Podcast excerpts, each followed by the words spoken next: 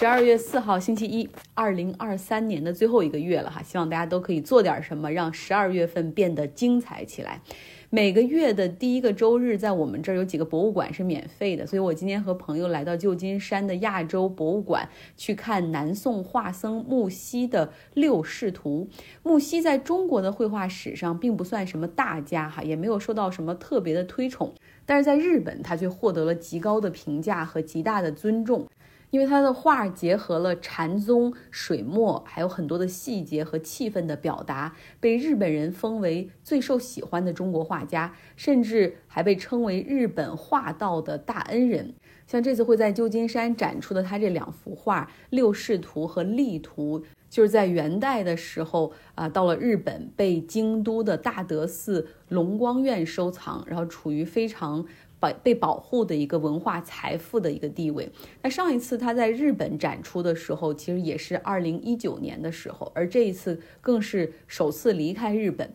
亚洲博物馆在一楼一个特别的一个位置，哈，布置了一个非常有禅意的展区，用白色的屏风打上暗色的暖光，哈，营造出一种 Zen 哈禅意。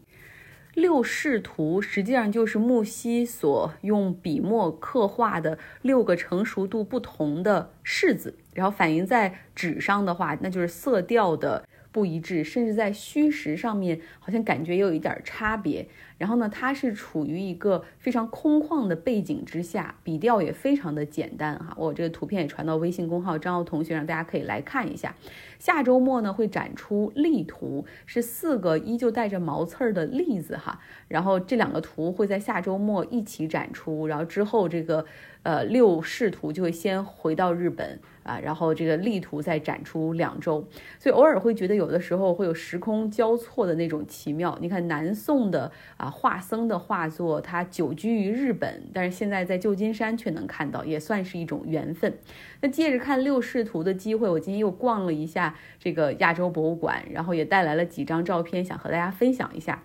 大家可以来到微信公号张奥同学哈，呃，来看一看。旧金山有很多的亚裔，包括加州，其实亚裔也很多，所以这个旧金山亚洲博物馆它有很多东亚、南亚、东南亚的一些。艺术的珍藏，还有一些文物。然后纽约大都会博物馆哈也有很多这种亚洲的藏品，来自中国的藏品。但是让我其实之前是没有想到的是，在俄亥俄州的克利夫兰艺术博物馆里面，其实也有很多中国艺术的藏品。而且最近他们还搞了一个特展，叫“人间天堂中国江南展”。呃，主要是为了展现这个江南这个特定的地理环境之下，有很多的文人齐聚于此。那背景就是这个魏晋南北朝之后，北方战乱哈，有很多少数民族的进入，然后衣冠南渡啊，一些商人，然后艺术家、文人南下江南，呃，在那个地方留下了很多的这种精彩的作品。这个克利夫兰艺术博物馆的策展人，他就希望来呈现一个江南的珍宝。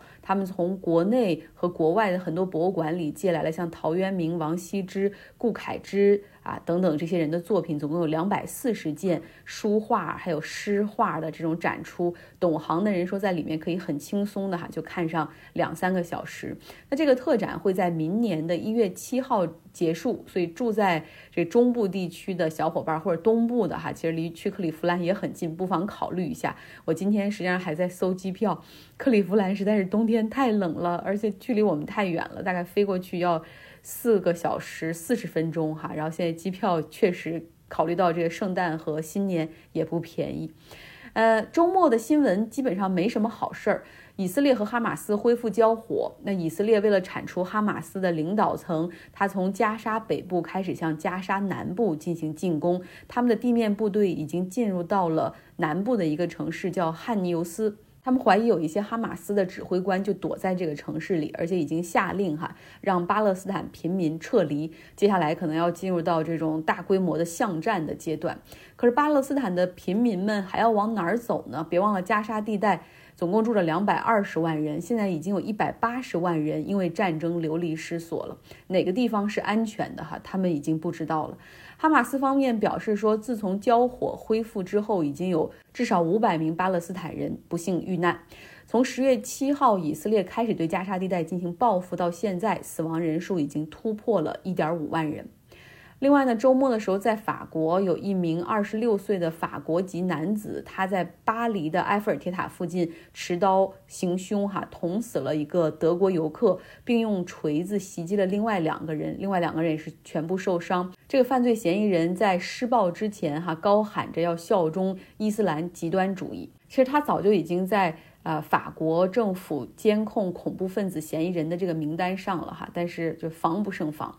另外，周末的时候，在纽约的皇后区，有一个有家庭暴力犯罪史、精神错乱的三十九岁的男子，持刀捅死了他的四名亲人，其中还包括两个儿童。另外还有三人受伤，其中两个人是接到报警上门来看情况的警察。所以这真的是一个悲剧哈！这个这个男子精神错乱，流落街头之后，他这个表亲一家决定收留他，帮他度过这个难关。但是不知道当天他受到了。什么样的刺激，就举起刀对自己的亲人下手了。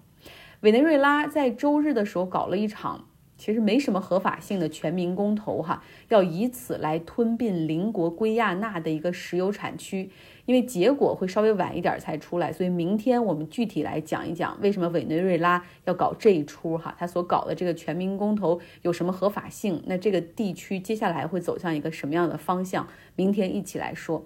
啊，最近我在看一本书哈，这个书名大概翻译成中文就是《自然中的骗子和骗子中的自然》。就是我们都知道人会说谎，其实自然界中动物更会说谎，那种说谎更是在他们的本能之中哈。这说谎甚至在这本书里面会被誉为生命进程中一股与生俱来的动力哈。像有一种蝴蝶叫蓝蝶，它实际上是蓝灰色的一种蝴蝶，叫 Icon Blue Butterfly，它就非常非常的狡猾，它会把卵就产在一种植物上面，哈，叫龙胆的植物。那这样的话，它那个幼崽哈还在毛毛虫的阶段的时候，就可以吃这种植物，等于说有充分的食物哈，然后并且在这个植物上可以完成自己的三阶段蜕皮。然后之后呢，它们就会落到地上，然后等待路过的蚂蚁。像这个蓝蝶的幼虫可以分泌出一种化学物质啊，和蚂蚁就是很像。啊，会让蚂蚁感觉哦，这就是我自己的孩子。蚂蚁就会把这个蓝蝶幼虫背回到他们自己的这个巢穴里面去，然后对待它就像对待自己的孩子一样啊，就悉心的呵护、认真的喂养。甚至这个蓝蝶幼虫所分泌出的化学物会让蚂蚁忘记自己本身的孩子，然后而全身心的只顾着照顾这个蓝蝶的幼虫。幼虫，那这个在自然界中叫做借卵寄生。鸟类中，像杜鹃鸟，还有一些鸭子，哈，其实它们也都有这样的技能。它们会进入到其他鸟的这个巢穴之中，然后甚至会杀死，或者是直接把其他的这这个鸟本身的这个孩子这个蛋踢掉，哈，或者是弄死，然后以此来获得免费的喂养。自然界中还有一种说谎的技巧，叫做。攻击性的模仿，像澳大利亚的一种非常有毒剧毒的蛇叫蝰蛇，它大部分的时间就是隐秘在这个落叶之中，通常就只会露出它那个尾巴，然后那样一动一动的，特别像一个虫子哈，然后来回的这种蠕动。那当毫无戒备的蜥蜴准备吃这个虫子的时候，那这个蝰蛇就会现身哈，把这个蜥蜴给吃掉。呃，大海中有一种类似于清洁鱼、清道夫那样的鱼，它们通常会吃大型鱼身上的那些寄生虫，实际上和大鱼之间形成了一种互惠互利的关系。然后还有一种鱼叫尖牙鲶鱼，它的外表就非常非常像这种清洁鱼哈，清道夫。然后呢，它就假装自己就是清道夫，然后帮助大鱼要咬掉身上的寄生虫，而实际上最后它咬下来的是一大块肉。那动物还会通过。发布一些就是声音的警告哈，然后以此来搞一些虚假的信息啊，比如说乌鸦有的时候为了吃独食，它会发出警告哈，就是示意同伴这个附近有危险，你千万不要过来。但实际上它是为了自己享用。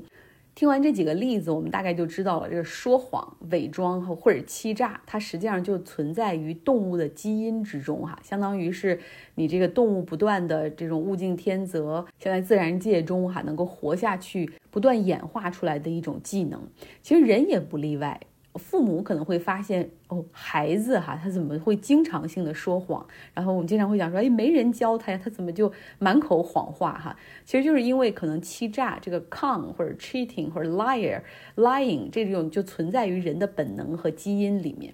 OK，说到说谎，实际上有一个好消息哈，美国的。呃，现在应该叫前众议员了，纽约州的 George Santos，他的就是 lie about everything，就是全部造假。他说他自己的祖父母是犹太人大屠杀的幸存者，假的；他说他母亲是死于九幺幺这恐怖袭击，假的；他说他读一个什么巴鲁克学院，假的；他说他大学的时候打排球，假的；他说他后来进入工作的时候是在高盛效力啊，假的；他说他后来不在高盛之后建立了一个 non profit 一个非盈利组织哈，叫宠物之友联合基金会，拯救了两千多只宠物狗和宠宠物猫，这也是假的。他说自己经济条件不错哈，这也是假的。实际上他拖欠别人房租，还挪用竞选资金给自己买鞋，还打那个肉毒杆菌整容什么之类的。呃，那终于哈，在十二月一号的时候，美国众议院举行了一场投票，就要不要罢免他哈，让这个所有的众议员都来投这个票